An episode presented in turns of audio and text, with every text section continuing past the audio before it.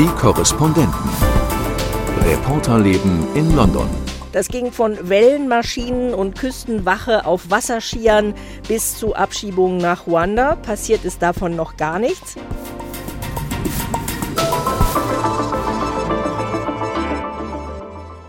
Welcome im Haus am Midford Place zum Podcast aus dem ARD-Studio London. Mit dabei heute Imke Köhler. Hallo. Aus Dublin zugeschaltet ist Christoph Brössel. Ja, hallo.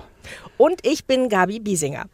Um drei ziemlich unterschiedliche Themen wollen wir uns heute im Podcast kümmern. Ein kleines royales Update ist notwendig. King Charles kommt nach Deutschland und Harry und Meghan kommen vielleicht zur Krönung, vielleicht aber auch nicht. Mehr dazu später. Dann wollen wir sprechen mit Christoph Dier über den historischen Jahrestag, der sich in Nordirland anbahnt, weshalb du auf der grünen Insel unterwegs bist. Es geht um 25 Jahre Karfreitagsabkommen. Aber zuerst wollen wir über Bootsflüchtlinge im Ärmelkanal reden. Seit Jahren versucht die konservative Regierung, die Boote zu stoppen, aber man hat den Eindruck, je härter die Maßnahmen sind, die London da ankündigt, desto mehr Boote kommen. Rekord im vergangenen Jahr waren mehr als 45.000 Menschen und selbst in diesem Jahr sind trotz des Winterwetters schon 3.000 gekommen. Die Geschichte der Abschreckungsmethoden der konservativen Regierung, um diese Boote zu stoppen, die ist lang und gepflastert von Misserfolgen, könnte man sagen. Das ging von Wellenmaschinen und Küstenwache auf Wasserschieren bis zu Abschiebungen nach Ruanda. Passiert ist davon noch gar nichts. Aber jetzt gibt es ein neues Rednerpult in 10 Downing Street mit dem Slogan Stop the Boats vorne dran. Das ist aber nicht alles an neuen Maßnahmen. Imke, du hast dich intensiv damit beschäftigt, was Innenministerin Suella Braverman jetzt vorgestellt hat, um diese Flüchtlingsboote wirklich ein für alle Mal zu stoppen. Ja, die britische Regierung will das Asylrecht verschärfen und zwar drakonisch. Und da geht es also darum, klarzumachen, wer hierher kommt, wird direkt in Abschiebehaft genommen und dann auch innerhalb kürzester Zeit tatsächlich abgeschoben. So sind die Pläne. Und zwar entweder abgeschoben in das Heimatland zurück, wenn das denn als sicher gilt, oder in ein Drittland wie Ruanda, mit dem Großbritannien ja schon ein entsprechendes Abkommen hat. Und es ist eine sehr umstrittene Gesetzgebung. Das weiß die Regierung auch selber. Es ist also wirklich bemerkenswert, dass Suella Braverman an die eigenen konservativen Abgeordneten einen Brief geschrieben hat, in dem sie mitteilt, ja, die Wahrscheinlichkeit, dass wir damit gegen internationales Recht verstoßen, ist größer als 50 Prozent. Aber die Regierung will trotzdem diesen Weg gehen, scheut nicht den Eklat und diesen Affront, den das ja sicherlich dann auch wieder international auslösen würde, weil man unbedingt dieses Flüchtlingsproblem in den Griff kriegen will oder diesen ungewollten illegalen Zustrom. Und Maßnahmen, die eben auch für sehr viel Aufruhr sorgen, ist, dass diejenigen, die sofort in Abschiebehaft kommen, keine Chance mehr haben sollen, rechtlich dagegen vorgehen zu können keinen Asylantrag stellen können in Großbritannien, sondern erst danach, dann eben möglicherweise, wenn sie in Ruanda gelandet sind. Und da heißt es äh, von den Menschenrechtsorganisationen ganz klar, dass das nicht haltbar ist, dass das auch gegen die Flüchtlingskonvention verstößt. Aber damit werden sich am Ende dann Gerichte beschäftigen müssen. Aber wie soll denn das überhaupt funktionieren? Also es heißt ja, jeder, der ab jetzt illegal die Grenze überschreitet, hat jegliches Recht auf Asyl verwirkt. Aber dann wird er nach Ruanda gebracht und kann dann von da aus trotzdem Asyl beantragen? Ja, aber nicht für Großbritannien. Das ist Aha. eben genau das Ding. Also wer abgeschoben wurde, kann nicht zurückkommen. Erstens sollen die, die illegal hier nach Großbritannien kommen, nie mehr das Recht haben, legal ins Land zurückkommen zu dürfen. Und auch ein Asylantrag, der dann gestellt werden kann, gilt nicht für Großbritannien. Das heißt, wenn dann jemand nach Ruanda verbracht wurde und dort einen Asylantrag stellt und der bewilligt wird, ist das ein Asyl in Ruanda. Dann könnte die Person dort bleiben. Ähm, die Frage ist, was passiert, wenn auch dort der Asylantrag nicht bewilligt wird? Wohin wird die Person dann eigentlich abgeschoben, wenn das Heimatland nicht in Frage kommt, weil es Kriegsgebiet ist oder anderweitig als unsicher gilt? Also das sind, glaube ich, Fragen, die noch nicht im letzten Detail gelöst sind. Und es wird sowieso viel darüber diskutiert, ob das überhaupt umsetzbar ist. Die rechtliche Frage, wie gesagt, die eine große, das wird noch für sehr viel Ärger sorgen, weil eben die Frage ist, verstößt Großbritannien damit gegen die Flüchtlingskonvention, verstößt Großbritannien damit gegen die Europäische Menschenrechtskonvention? So wie ich Sunak verstehe, will er eigentlich nicht aussteigen aus dem Ganzen, aber es wirklich äh, bis über die Schmerzgrenze hinaus ausreizen. Und die Frage ist, klappt das überhaupt noch, ja oder nein? Aber die andere Frage ist eben wirklich auch, wie soll die praktische Umsetzung aussehen? Ruanda hat sich bis jetzt offensichtlich nur bereit erklärt, in etwa 1000 Flüchtlinge aufzunehmen. Du hast die Zahlen am Anfang genannt. Allein im letzten Jahr sind fast 46.000 illegal hier nach Großbritannien gekommen. Das heißt, das Zahlenspiel funktioniert gar nicht. Großbritannien müsste noch sehr, sehr viele andere weitere Abkommen schließen mit Ländern, die dann bereit sind, wie Ruanda als Drittland äh, solche Personen aufzunehmen, die hierher gekommen sind. Also da sind noch so viele Fragezeichen dahinter. Ich bin auch gefragt worden, kann das ein Vorbild für EU-Länder sein? Ich kann es mir nicht vorstellen, weil das eben zum einen eine mehr oder minder kollektive Abkehr von der Menschenrechtskonvention bedeuten würde, aber zum anderen eben auch Großbritannien erstmal beweisen müsste, dass es überhaupt praktikabel ist. Und an dem Punkt sind wir noch lange nicht. Und gibt es denn jetzt dann überhaupt noch einen Weg, legal Asyl in Großbritannien zu beantragen? Weil ähm, es ja keine Möglichkeit gibt, eigentlich von außen Asyl zu beantragen. Jetzt darf man auch nicht mehr, wenn man illegal ins Land gekommen ist gibt es nur noch die Möglichkeit, Asyl zu beantragen für die Gruppen, die eingeladen werden. Also die äh, Briten haben ja Programme zum Beispiel für die Hongkong-Chinesen, die sie aufnehmen. Aber es gab mal diese Szene im Parlament, wo Braverman gefragt wurde, wie kommt denn ein Junge aus einem afrikanischen Land, dessen Bruder schon hier ist, der verfolgt wird, hier hin? Und sie hat selber nur mit den Schultern gezuckt. Das heißt, diese Tür geht immer weiter zu. Genau, also es gibt sie noch, so wie ich das verstehe, aber das sind offensichtlich sehr geringe Zahlen. Zahlen. Es ist auch ein Abgeordneter im Parlament aufgestanden und hat gesagt, also äh, über diesen Weg sind nur noch 22 Afghanen nach Großbritannien gekommen. Da muss man sich ja nicht wundern, dass 8000 versucht haben, illegal mit Booten hier nach Großbritannien zu kommen. Es stimmt, Großbritannien hat viele Menschen freiwillig, wenn man so will, ins Land geholt. Ähm, Ukrainer, da sind die Zahlen nicht so überzeugend, da haben wir schon häufiger drüber gesprochen, aber eben auch nach dem Abzug der Briten aus aus Afghanistan viele Afghanen und eben auch Hongkong-Briten. Das sind wohl Zahlen, die insgesamt so um die 500.000 liegen. Also es ist nicht so, dass hier keine Menschen nach Großbritannien kommen. Aber der Fokus liegt eben ganz besonders auf die, die hier illegal herkommen. Und das ist für die konservative Regierung natürlich von entscheidender Bedeutung zu demonstrieren. Wir haben mit dem Brexit wirklich die Kontrolle über unsere Grenzen zurückgewonnen. Das war ja einer der wesentlichen Motive, auszusteigen, die Personenfreizügigkeit mit der EU zu beenden und wieder kontrollieren zu können, wer ins Land kommt oder nicht. Am Ärmelkanal zeigt sich fast täglich, diese absolute Kontrolle besteht nicht. Und da will jetzt die Tory-Regierung punkten und ein Zeichen setzen. Und laut Umfragen ist tatsächlich unter Tory-Wählern diese illegale Immigration im Augenblick unter den Top-Themen, zweitwichtigstes Thema. Das heißt, wenn Sunak es gelingen sollte, da voranzukommen, wirklich lösen wird sich das nicht lassen, aber da irgendwie tatsächlich einen Etappensieg zu erzielen, dann könnte er politisch damit punkten. Das ist also eine Frage der Stimmung auch im Land und einer Absolut, hat ja. sich äh, in diese Stimmung eingemischt und hat getwittert. Und ja. der jemand ist Gary Lineker, ähm, selber berühmter Fußballspieler, jetzt eigentlich Sportreporter-Legende hier in Großbritannien. Und der hat äh, getwittert, das ist eine unermesslich grausame Politik, die gegen die am stärksten gefährdeten Menschen gerichtet ist, in einer Sprache, die der von Deutschland in den 1930 30er Jahren nicht unähnlich ist. Wir wissen in Deutschland, Hitler-Vergleiche immer schwierig. Christoph, soll Gary Lineker seinen Job behalten oder nicht? Darüber wird gerade gestritten. Darüber wird gestritten. Das Internet ist voll und ich verfolge das mit großen Augen und muss ganz ehrlich sagen, natürlich wird hier eine Sprache verwendet, die befremdet. Und natürlich sehen wir hier Populismus seitens der Regierung, die ja selber auch versagt hat, zum Beispiel Asylanträge durchzuarbeiten, große Rückstände in der Bürokratie aufzuarbeiten. Das heißt, hier ist die Flucht nach vorne erkennbar einer Regierung, die meiner Meinung nach in der Asylpolitik gescheitert ist und die sich jetzt eben darum bemüht, mit sehr viel populistischer Rhetorik voranzugehen. Ich selber würde so einen Vergleich niemals wählen, schon gar nicht als Deutscher in England.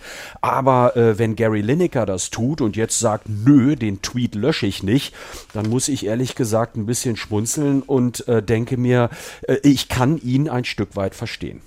Er wird ja einbestellt werden zu den BBC-Bossen und äh, das ist ja die zweite Ebene eben. Er ist kein direkter Mitarbeiter der BBC, er bekommt aber viel Geld von der BBC für das, was er macht. Und ähm, auch konservative Politiker haben sich jetzt geäußert und haben gesagt, er muss gehen, weil er die Impartiality, also die Neutralitätsregeln der BBC verletzt hat. Wie ist das mit so einem freien Mitarbeiter? Ich glaube, wenn er getwittert hätte, super Maßnahme, Swella Braverman, großes Kino, finde ich eine tolle Geschichte, dann hätte sich keiner beschwert, oder?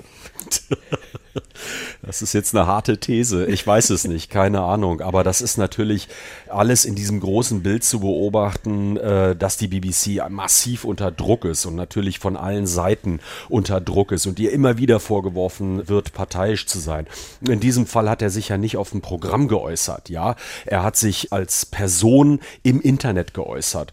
Und ich bin mir nicht sicher, ob man ihm das wirklich vorwerfen kann als freier Mitarbeiter. Ich würde sagen, nein. Und wenn die BBC dann keinen Bock mehr auf ihn hat, dann sollen sie ihm halt den Vertrag nicht verlängern. Aber eigentlich finde ich es eher merkwürdig, wenn man aufgrund dieser Äußerung ihn da jetzt rausfegen würde. Ich glaube, das wäre für mich der viel größere Skandal. Dann geht er eben zu dem Privaten und verdient noch mehr Geld. Genau. Wir haben eben über die Europäische Menschenrechtskonvention gesprochen, gegen die die Regierungspolitik das Vorhaben, wie mit äh, Flüchtlingen umgegangen werden soll, möglicherweise verstößt. Und ähm, ich möchte mit diesem Stichwort einen Übergang zu Christoph in Irland schaffen. Und zwar mit Hilfe eines Sketches, den der Schauspieler Patrick Stewart 2016, als Theresa May schon mal aus dieser Menschenrechtskonvention austreten wollte, für den Guardian produziert hat. Und zwar in Anlehnung an einen alten Monty Python Sketch. In der Szene sitzt Stewart als Premierminister mit seinem Kabinett am Tisch und fragt immer wieder, was hat denn die European Convention on Human Rights jemals für uns getan? Da fällt den Kollegen dann so einiges ein und unter anderem das hier. What has the European Convention on Human Rights ever done for us? Peace in Northern Ireland? What? Well, I mean, and the, the Good Friday Agreement depends on the European Convention of Human Rights. So Without it, we'd have to make peace all over again. And what a palaver that would be. no, thank you. Ah. no, no, no, no. Also vor 25 Jahren der geschlossene Friedensvertrag. What a Palaver, genau. Also der geschlossene Friedensvertrag, ähm, das Karfreitagsabkommen basiert auch auf der Europäischen Menschenrechtskonvention. Und wenn die Briten die für sich kippen würden, dann müsste der Frieden in Nordirland eigentlich neu verhandelt werden. Und das will keiner, oder Christoph? Nee, das will keiner. Ich glaube, das wäre wirklich ähm, unvorstellbar derzeit. Das ist so mein Gefühl nach den Gesprächen, die ich jetzt äh, hier auch geführt habe, dass das damals schon ein sehr besonderer Moment war, dass das gelungen ist, diesen Frieden umzusetzen. Alle schauen eigentlich von allen Lagern auch mit großer Bewunderung zurück, dass das gelungen ist und vor allem freut man sich darüber, was in der Zwischenzeit passiert ist, wie sich Belfast entwickelt hat, eine Stadt, in der es heute ein Nachtleben gibt, äh, kulturelle Attraktionen. Ähm, das war alles vor 25, 30 Jahren nicht möglich. Also es war ein komplett anderes Stadtbild, also eine eigentlich sehr unattraktive Stadt.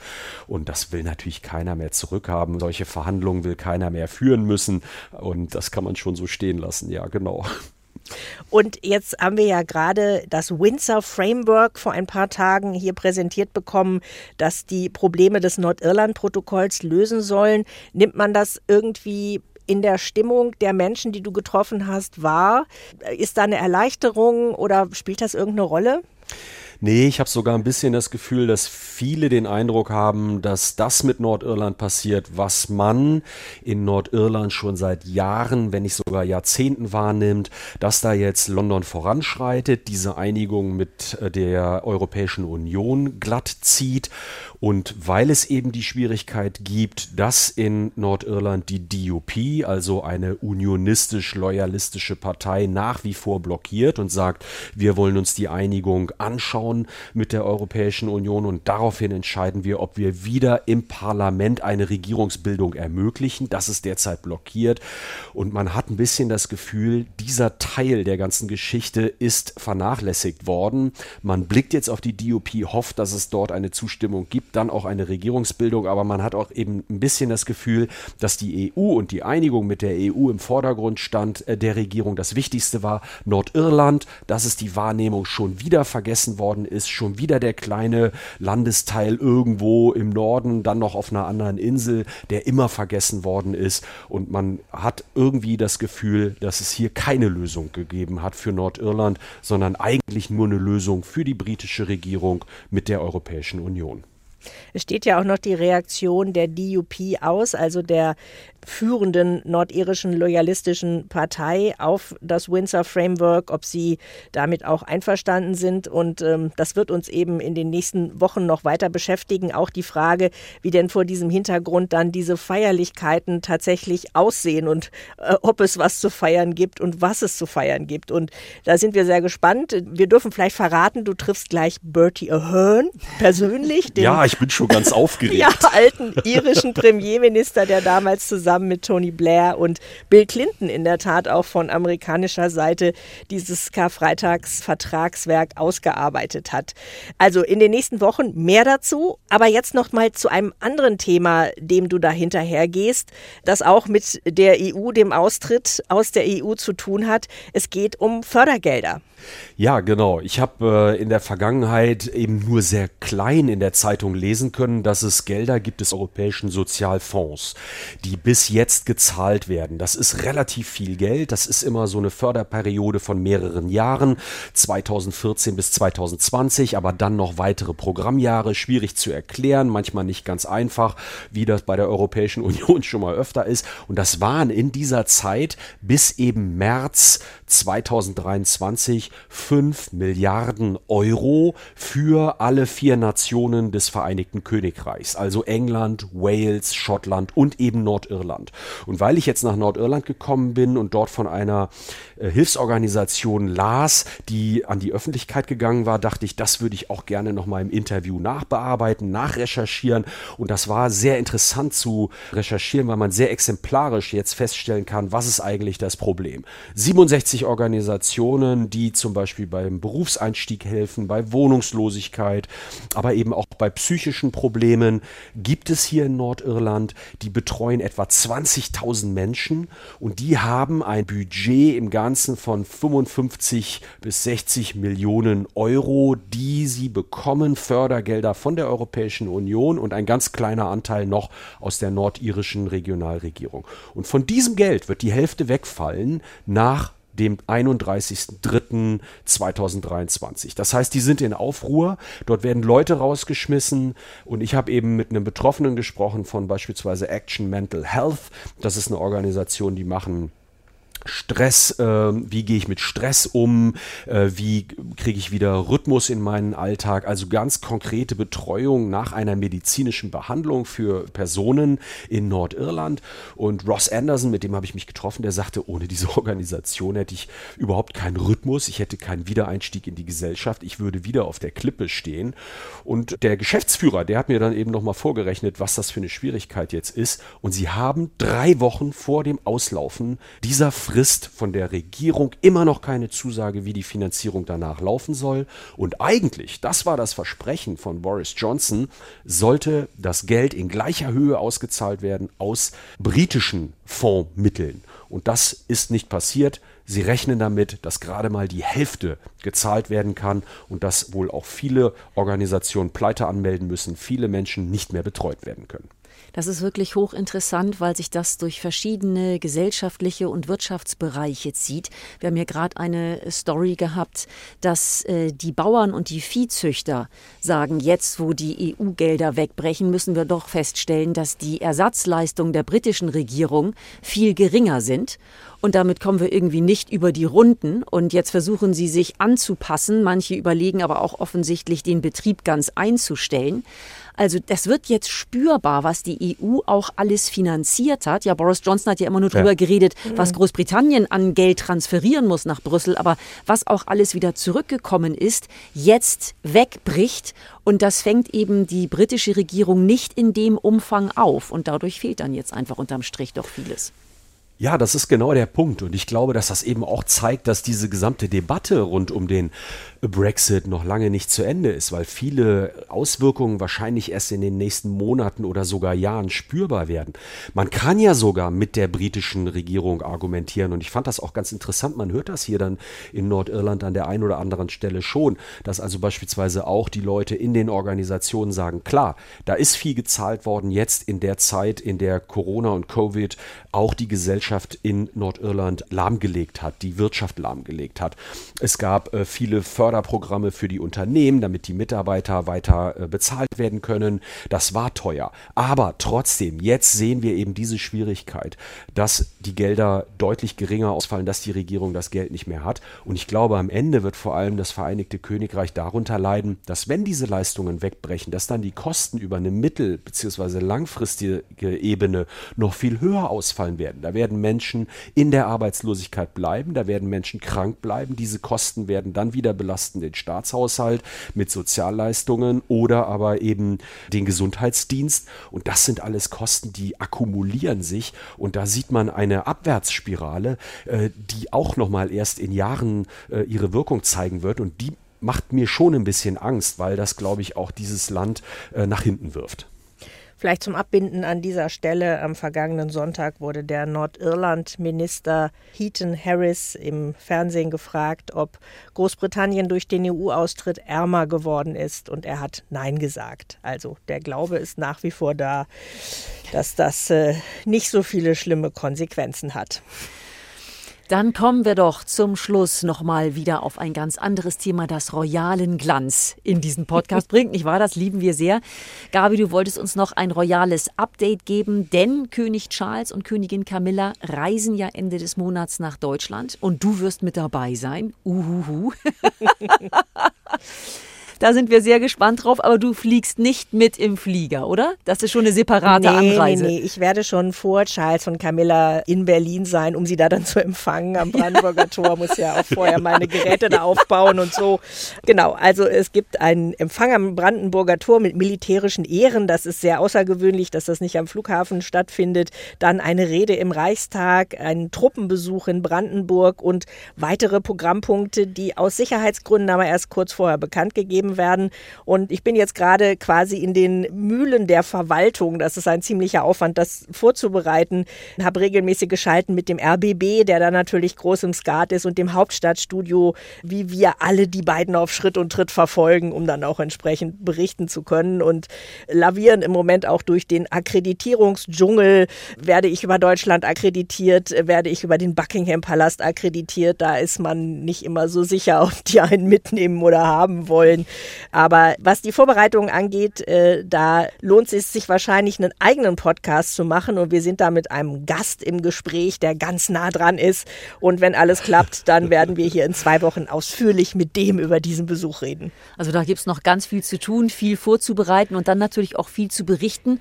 Und das Königshaus sorgt ja auch selbst immer wieder für Schlagzeilen und immer neue Themen. Stichwort Rabenvater Charles. Gabi, wie schaut es damit aus? Also er wirft Harry und Meghan aus ihrem Haus in Windsor, aus Frogmore Cottage. Dazu hast du auch diverse Anfragen aus Redaktionen gehabt und alle fragen sich, ist der König jetzt auf Rachefeldzug oder was ist da los? Naja, also dass die jetzt nicht besonders gut zu sprechen sind auf Harry und Meghan, wissen wir alle. Ähm, aber ich glaube, im Hintergrund steht auch so ein Haustauschmodell bei den Royals, äh, weil Frogmore Cottage steht ja ungefähr elf Monate im Jahr leer. Das ist Charles dann aufgefallen, weil die beiden ja in Kalifornien leben. Und er möchte gerne Andrew wohl dort einquartieren, weil der sich die Royal Lodge, in der er im Moment lebt, vermutlich bald nicht mehr leisten Mit 30 kann. Zimmern? Ja, mit 30 Zimmern, mhm. weil Charles ihm nämlich auch die Zuwendungen runtergestrichen hat. Also Haustausch bei den Royals scheint dahinter zu stecken. Dann haben wir erfahren, Harry und Meghan sind inzwischen zur Krönung eingeladen, haben sich aber noch nicht dazu herabgelassen Erlassen kundzutun, ob sie dieses Angebot annehmen. Im Gegenzug hatten sie den König Camilla, William und Kate zur Taufe der Tochter Lilibet Diana eingeladen. Die sind aber nicht nach Los Angeles gekommen, um dieser Zeremonie beizuwohnen. Dabei haben wir dann erfahren, dass die beiden Kinder jetzt auch den Titel Prinz und Prinzessin tragen werden. Mhm, genau. ähm, die Möglichkeit bestand, seitdem Charles König geworden ist. Und ähm, ich finde es schon erstaunlich, dass Menschen, die das Königshaus eigentlich offenbar nicht so den Knaller finden, jetzt aber gerne Prinzessinnen und Prinzentitel für ihre Kinder hätten. Nun ja. Aber erstaunlich ist da ja vieles, wenn man bedenkt, dass Harry und Meghan Frogmore geschenkt bekommen haben, Frogmore Cottage, von der Queen zur Hochzeit.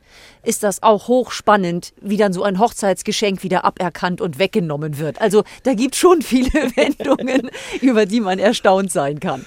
Also was sie machen könnten, wäre ja das Renovierungsgeld äh, zurückzufordern. Mhm. Da haben sie ja ein paar Millionen reingesteckt. Aber ansonsten gehört eigentlich Frogmore Cottage zum Royal Estate. Das heißt, ich bin mir gar nicht sicher, ob sie wirklich sagen können, wir besitzen es im Sinne von, wir könnten es vielleicht auch veräußern oder so. Ich glaube, es das war eher nicht. Ja, eine ja. zur Verfügungstellung mhm, äh, mhm. durch die Queen. Und jetzt gestrichen durch King Charles.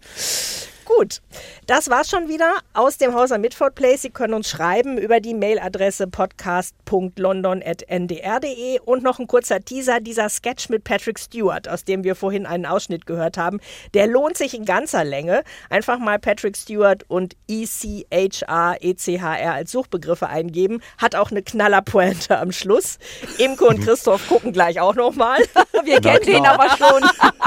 aber man kann ihn nicht, kann oft, nicht oft genug sehen. sehen. Ja. Und Tschüss sagen für heute. Imke Köhler. Christoph Brössel. Und ich bin Gabi Biesinger. Tschüss. Die Korrespondenten. Reporterleben in London. Der Großbritannien-Podcast von NDR Info.